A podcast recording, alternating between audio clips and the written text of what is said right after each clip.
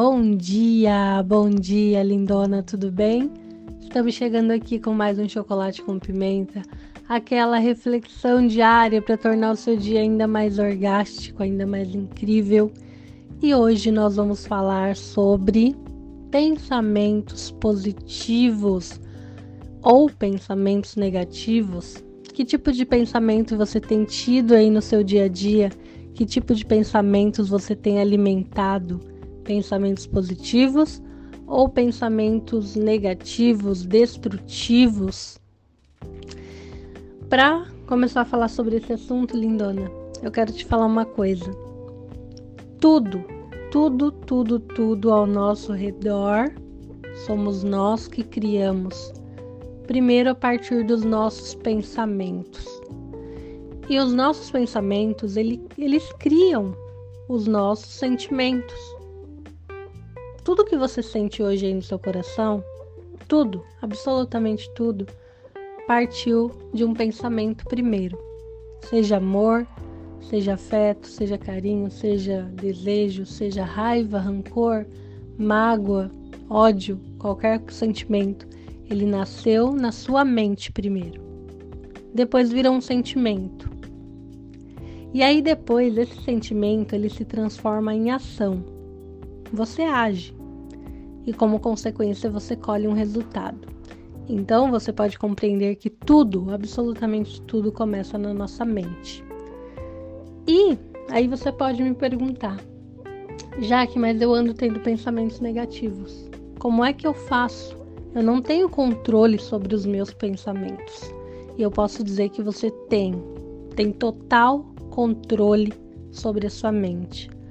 Porque você, a sua mente não é você e você não é a sua mente. A sua mente ela obedece aos seus comandos, mas ela não é você. A sua mente é como o seu braço, como a sua perna. Então pare e pensa comigo. Se de repente a sua mão começasse a, a se mexer sozinha, involuntariamente, começasse a dar tapas na sua cara, ou bater nas outras pessoas espontaneamente. Você pode pensar, nossa, eu acho que eu cortaria essa mão. Por que cortar? Se a sua mão ela pode ser usada em seu próprio benefício. Você entende que a sua mente ela pode ser usada para o seu próprio benefício?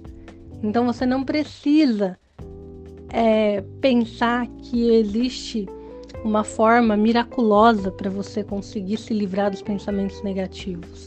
Assim como se a sua mão começasse a se mexer involuntariamente fazendo coisas que não deveria, você não iria cortar sua mão.